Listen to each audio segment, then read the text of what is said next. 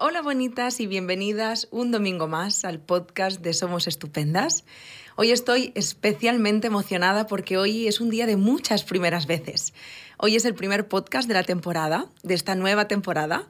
Es el primer podcast del 2023 y es el primer podcast que seguro que escucháis y veis excelentemente bien.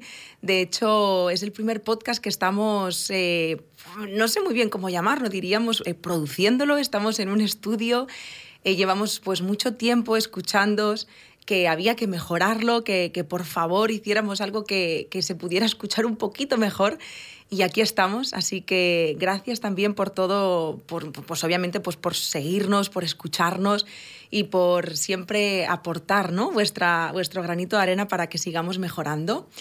Y, y, ya como os decía, pues eso, estoy súper emocionada porque es un podcast muy, muy especial. Además, vamos a hablar de un tema súper interesante que estoy segura de que os va a gustar y os va a servir, o al menos lo espero de corazón. Y estoy acompañada de una persona con la que me apetecía muchísimo grabar. Ella se llama Eugenia y forma parte del equipo de psicólogas del centro presencial que tenemos en Barcelona. Y también es la primera vez que grabamos con una compañera del equipo presencial.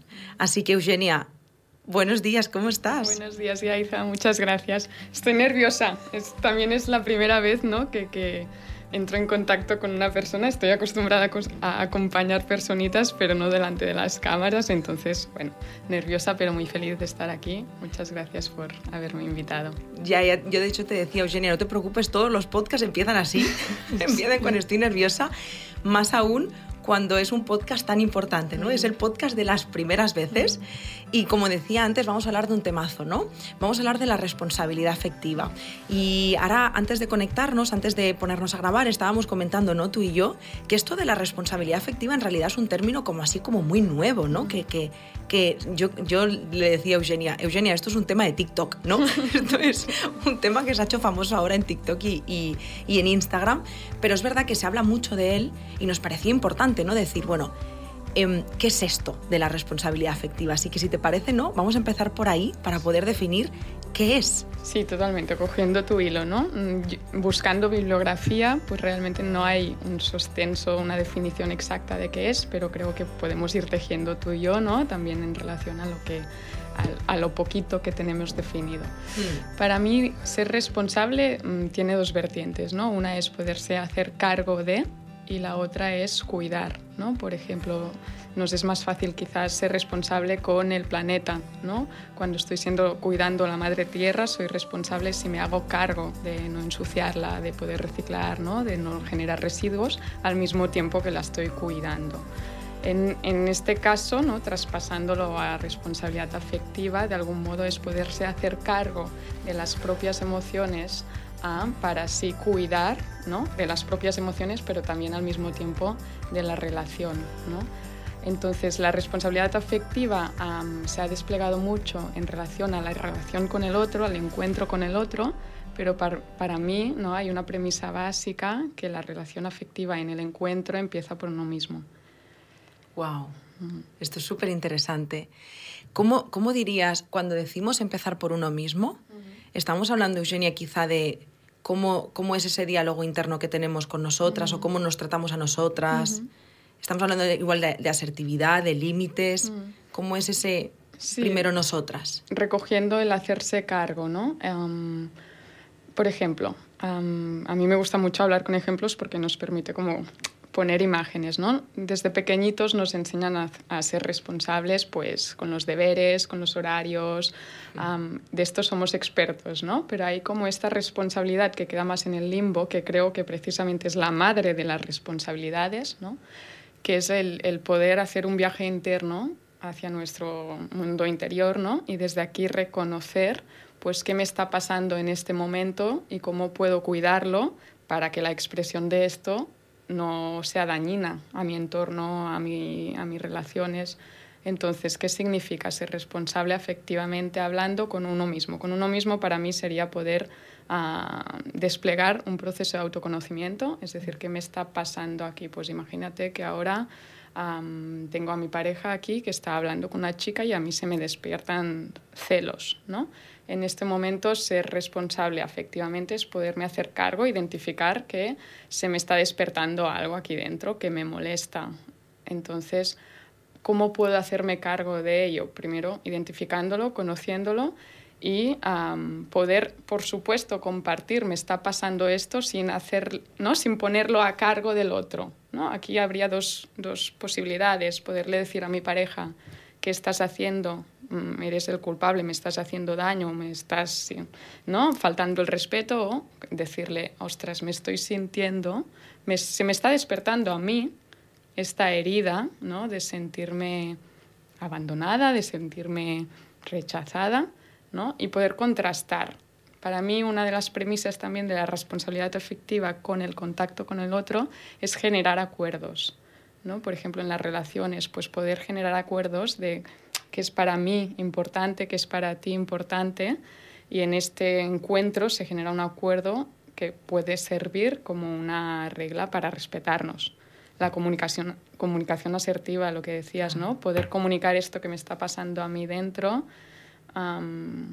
desde el hacerme, hacerme cargo de que esto es mío ¿no? y no ponerlo en el otro y desde el respeto en esta comunicación.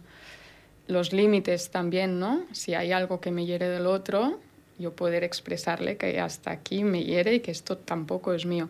Pero todo esto es, es como un, una maratón, es decir, es una carrera, ¿no? Yo creo que, que, que vamos tejiendo esta responsabilidad a lo largo de la vida y sobre todo a medida que vamos haciendo un viaje interno.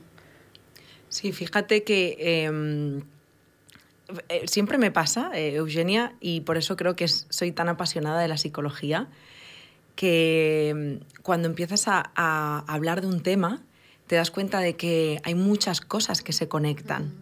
Y a mí se me está despertando como personita también que ha vivido ese proceso y que partía desde ese lugar que dices de cuando yo sentía celos, en plan, eres un desgraciado, mira lo que me estás haciendo, ¿no? Siempre hacia el otro, te das cuenta de que al final hablamos, o sea, y creo y entiendo que esto engloba autoestima, engloba autorresponsabilización, gestión emocional, que es fácil, ¿no? Que escuches este podcast y te puedas sentir identificada y mañana quieras poner en práctica toda la responsabilidad afectiva del mundo y no salga bien. Mm. Porque, como decías, al final es una carrera que es un proceso largo que, que, hay que vivir y hay que experimentar casi desde lo más profundo del autoconocimiento, ¿no? Me va súper bien que comentes lo del auto, ¿no? Porque creo que tiene una correlación muy, muy próxima a cómo desarrollar la, la, responsabilidad. Se nos dice que tengamos autoestima, que, que hacemos autoconocimiento, pero no cómo se hace esto de forma autónoma si no tenemos un, ¿no? un, precedente o un libro de instrucciones o alguien que nos haya acompañado a desarrollar esto. ¿no? Entonces es como... Mm, llega, yo creo que en el encuentro con el otro se generan de forma inherente a la vida conflictos, ¿no? Y este, estos conflictos despiertan pues estas heridas que hablábamos, ¿no? Esto me puede despertar a mí la herida de sentirme abandonado. Y en este momento me pueden hacer la, ¿no? la necesidad de, de, recoger esto, de qué me está pasando, o puedo ponerlo siempre ¿no? en manos de los otros. Y, por ejemplo, llegan momentos en la vida que nos damos cuenta de que mi jefe es el malo, mi pareja es la mala, mi madre y mi padre son los malos, mis amigos me, me rechazan, ¿no? y como que el mundo se convierte hostil. Y yo creo que en este momento ¿no? nace la necesidad de decir qué está pasando. No todo está en contra de mí, sino que a mí se me están despertando cosas quizás en todo esto. Entonces es como que hacer un proceso de, de como rebobinar ¿no? e ir a, a, buscar esto que se está despertando. Total. Y me ha parecido muy interesante, Eugenia, que hables de diferentes vínculos, porque es una de las cosas que yo quería preguntarte, ¿no? Cuando yo que bueno, me, muevo muchísimo en el mundo digital, creo que cualquier persona que también esté escuchando este podcast, cuando se habla de responsabilidad afectiva se hace mucha relación a los vínculos eh, afectivos sexuales, en plan relaciones. Pero la responsabilidad afectiva se puede dar en todo tipo de relaciones. Por supuesto, en el encuentro con el otro, en el encuentro con uno mismo y en el encuentro con el otro. Está, bueno, yo creo que se ha extendido mucho en, en, en, el, en, la esfera de la pareja, ¿no? Y que mm. cuando hablamos de esto en el imaginario mental a cualquiera se le, se le despertará la figura de la pareja, pero para mí la responsabilidad emocional, la ética del cuidado es en cualquier tipo de relación. Pero y aún así es curioso, Eugenia, porque además seguro que te lo has encontrado, te lo has encontrado en, en consulta. A mí personalmente me resulta muy difícil, y mira que llevo años ¿eh? tratando de trabajar en esto, me resulta muy difícil con aquellas personas que no han pasado un proceso personal mm. de autoconocimiento. O sea, por ejemplo, con mi pareja, que él pues sí ha ido a terapia, que ha habido como un proceso de autoconocimiento, tal, es como que nos resultó más fácil trabajar de manera conjunta la responsabilidad afectiva.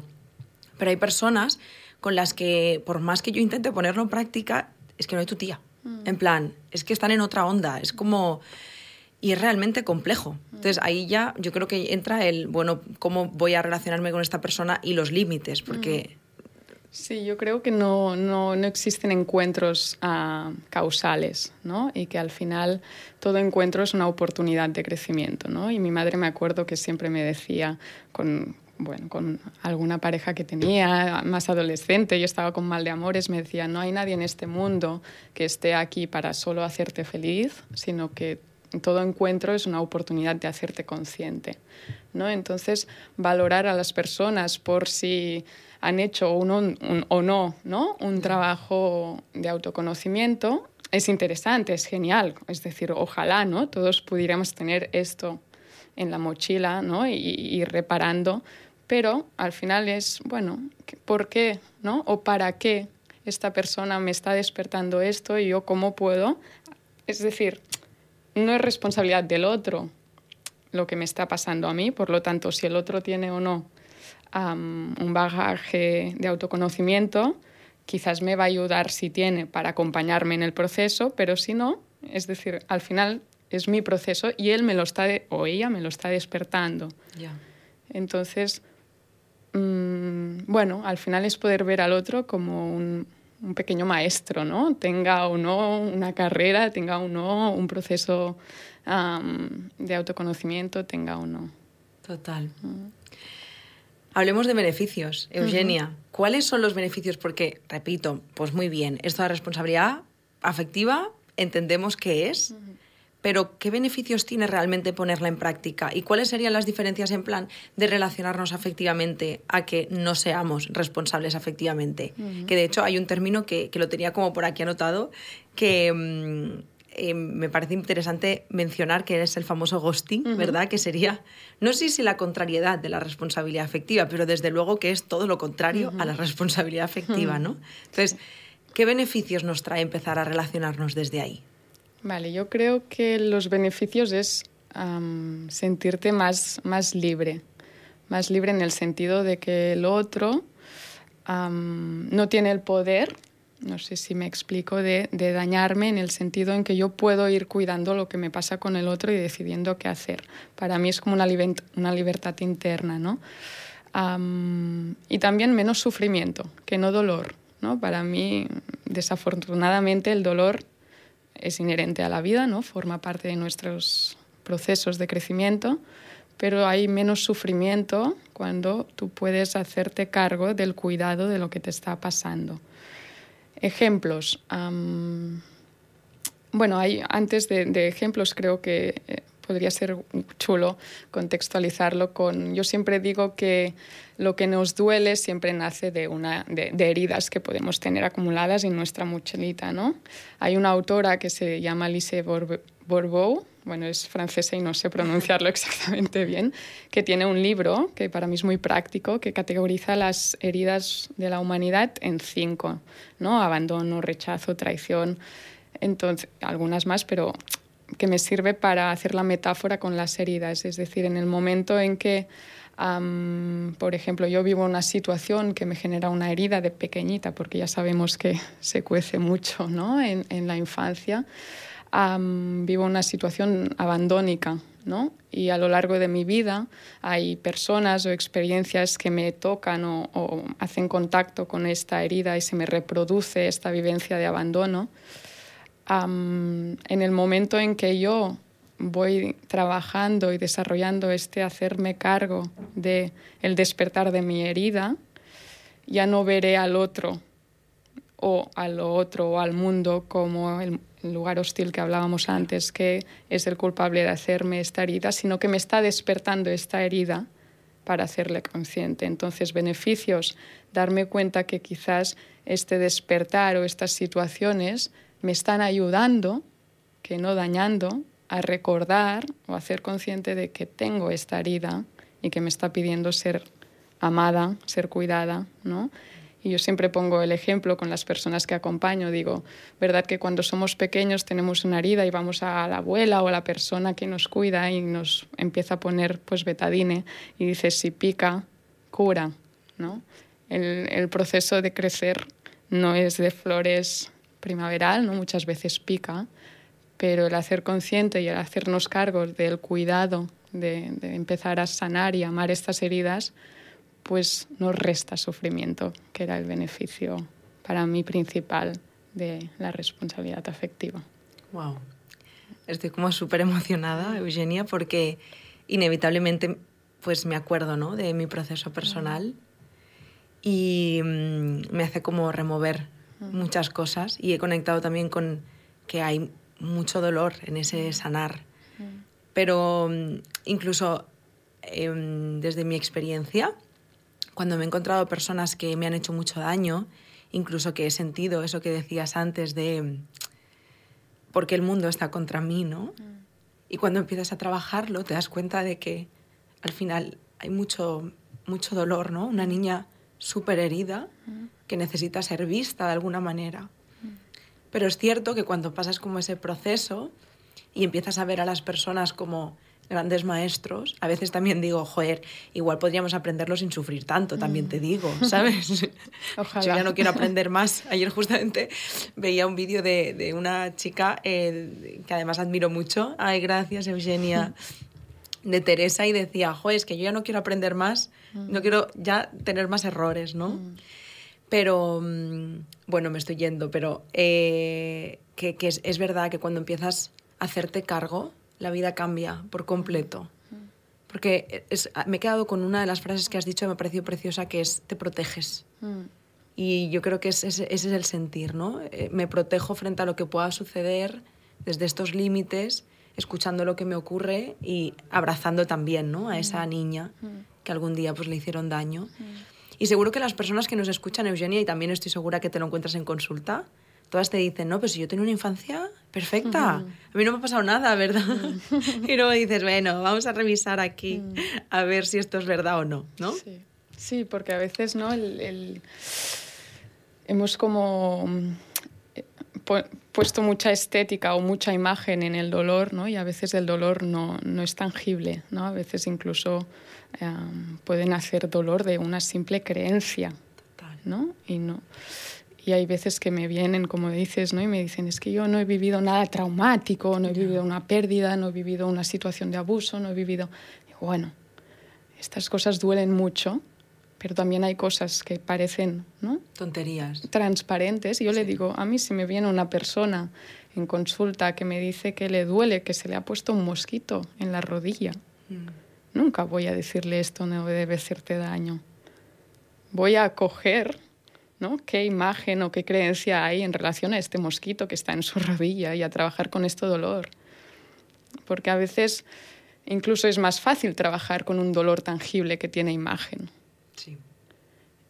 Y es más difícil a veces trabajar con creencias, con mandatos, con introyectos, ¿no?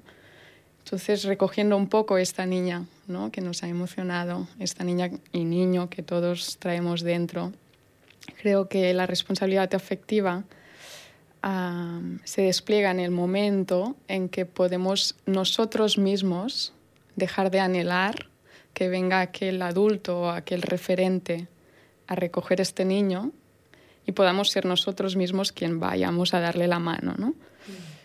Y esto no es fácil, es decir, esto es, es, proceso de vida y muchas veces nos sale el no sé qué hacer con mi niña, ten, ¿no? Cuídala, ámala, ¿no? Y muchas veces, por ejemplo, en mi caso, ¿no? En mi proceso personal, en, en, el que a veces me he podido identificar con la sensación o la herida de abandono, ¿no? En momentos en que se me despierta esto, yo necesito que alguien me confirme que esta niña no está abandonada. Es como que cuando yo no me puedo hacer cargo de esta niña y la pongo en manos de personas que quizás en aquel momento no es que no quieran, sino que no saben cómo resolver, porque no es su responsabilidad decirle a esta niña que no está sola, confirmo sin querer la herida del abandono, ¿no? porque la estoy poniendo en manos de personas que no es que no quieran, sino que no pueden, no saben, no están disponibles. Entonces me acuerdo que en mi proceso personal, un día mi terapeuta ¿no? me dijo, déjala de abandonarla tú misma a esta niña, hazte cargo de ella y cuídala. ¿no? Y si te fijas, volvemos a unir las dos vertientes de la responsabilidad afectiva. Yo me hago cargo ahora de esta niña porque ya soy una adulta mm. ¿no? y la cuido. la cuido. El problema es que cuando somos niños, ¿no? no es nuestra responsabilidad aún la responsabilidad afectiva. ¿no? Y aquí, sin querer, somos muy heridos y muy dañados cuando no hay la persona o las personas que nos puedan cuidar y hacerse cargo de nosotros yo creo que parte del dolor nace de, cuando nosotros estamos en momentos en, en, los que no nos podemos hacer cargo, sea porque estamos en la infancia, sea porque estamos en momentos de vulnerabilidad o en momentos de peligro. En el momento en que no podemos ser responsables de nosotros mismos, estamos vulnerables a ser heridos. Eugenia, gracias por compartir todo esto y gracias también, aunque nos queda una última parte, Gracias también por decir que las psicólogas vais al psicólogo. Totalmente. Real. Me parece, Me parece precioso. El ingrediente principal. Pero la gente no lo entiende, mm. ¿verdad? A veces es como, pero ¿por qué tienen que ir si lo saben todo? Y es como, mm. bueno, pues quizá es que, vamos, me parece como cómo no van a ir. Mm. hay que mirar también hacia adentro para poder ponerse al otro lado de la silla, ¿no?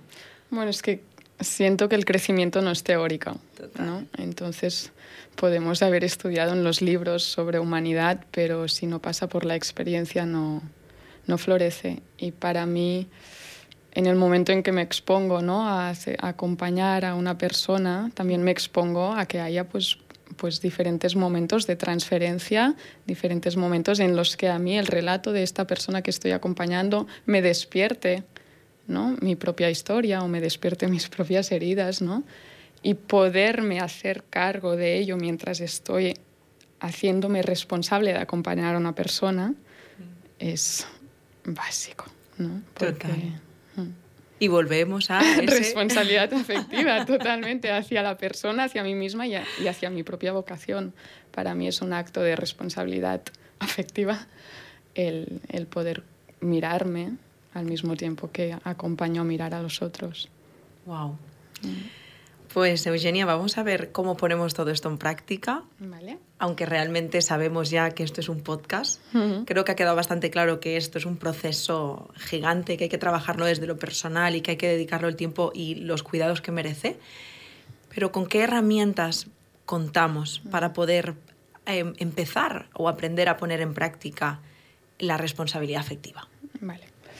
Yo siempre les comento ¿no? a las personas que acompaño que para mí el, primer ingrediente es la observación, ¿no? el, el, hacer consciente esta mirada, ¿no? como si pudiéramos tener una mirada de espectador hacia nosotros mismos y observarnos qué me está pasando en este momento, cuando, ¿no? cuando siento un malestar o cuando me detecto la ansiedad, ¿no? o cuando hay un síntoma que no entiendo, ¿no? poder observar qué está pasando.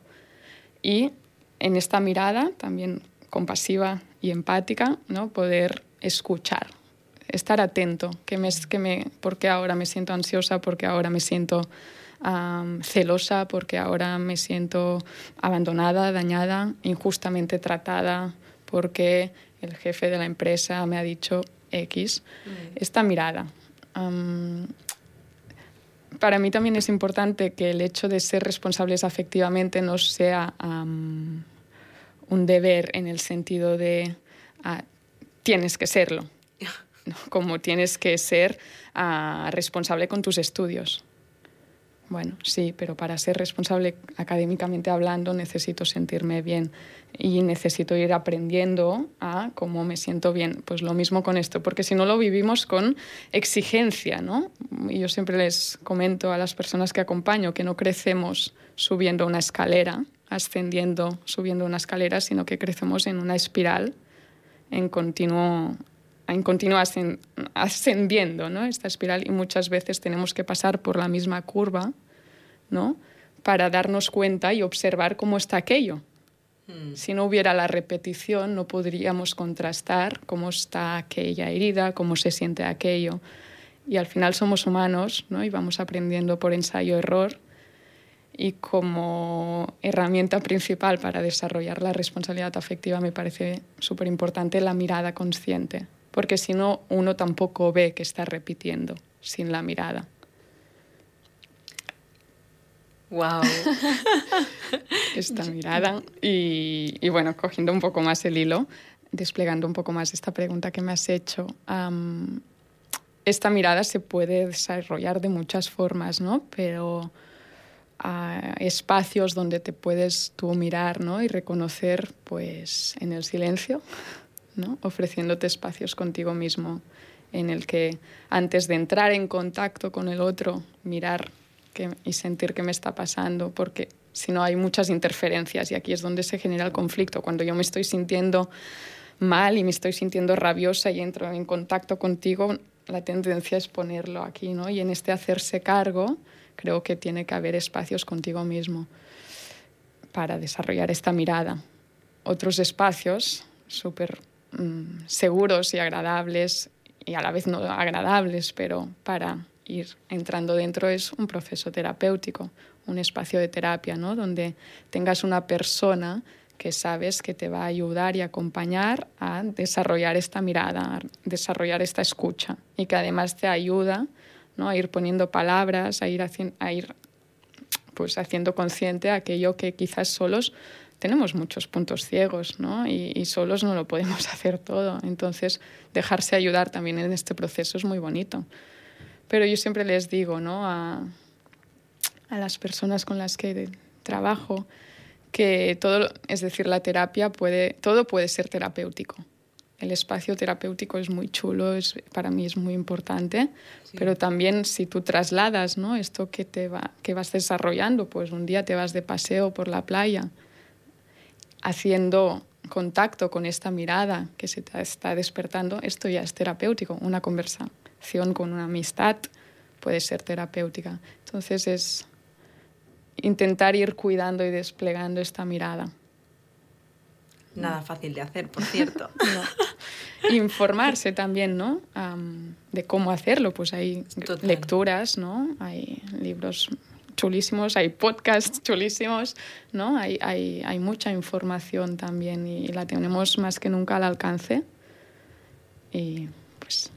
De hecho, eh, Eugenia, creo, bueno, a mí me ha pasado, ¿eh? Como usuaria de podcast, em, cuando escuchas un podcast, también es terapéutico lo que te está despertando. O sea, estoy segura de que habrá muchas personas escuchando este podcast diciendo, a mí esto me está generando algo, incomodidad, ¿qué me está pasando? ¿no? Mm. ¿Qué, se me está despertando? Mm. Bueno, pues porque igual eh, te está llegando a, ti por alguna razón, mm. ¿no? Y, quizá no en este momento, quizá es demasiado pronto, pero algún día eh, encontrarás para qué, ¿no? Total. Eso me estaba despertando. Eugenia, vaya pedazo de primer podcast con llorera incluida. Ha sido muy bonito ha sido súper bonito. Fíjate que antes de grabar decíamos, bueno, es que tampoco, no sé, ¿no? no tampoco, ¿qué le sacamos aquí? Y, y, ha sido precioso, de verdad. Muchísimas gracias por todo lo que has compartido. A ti, muchas gracias por todo. es mira, esto es lo bonito de grabar así, que nos podemos abrazar. Antes en un Skype no era lo mismo. Podemos traspasar la pantalla. Sí, sí.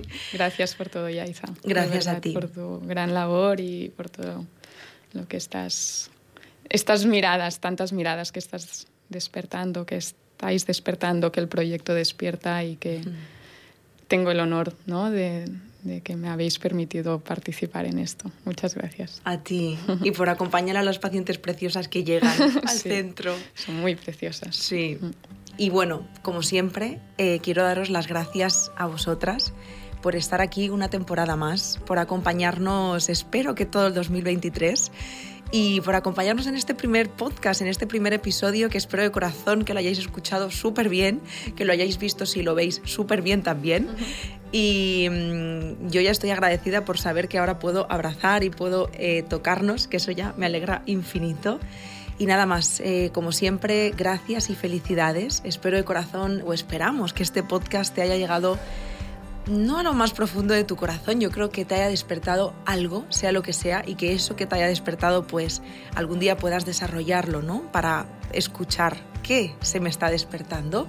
Y gracias también por dejarnos vuestras valoraciones siempre en Spotify, porque de verdad que es la forma en la que vosotras nos hacéis llegar a nosotras. Gracias por este contenido.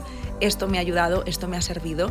Y aunque penséis que no, esas cinco estrellas significan mucho para nosotras. Así que gracias por eso también. Y nada más, que mm, simplemente deciros que nos vemos y nos escuchamos por fin y ahora sí el domingo que viene. Muchísimas gracias. Adiós. Chao.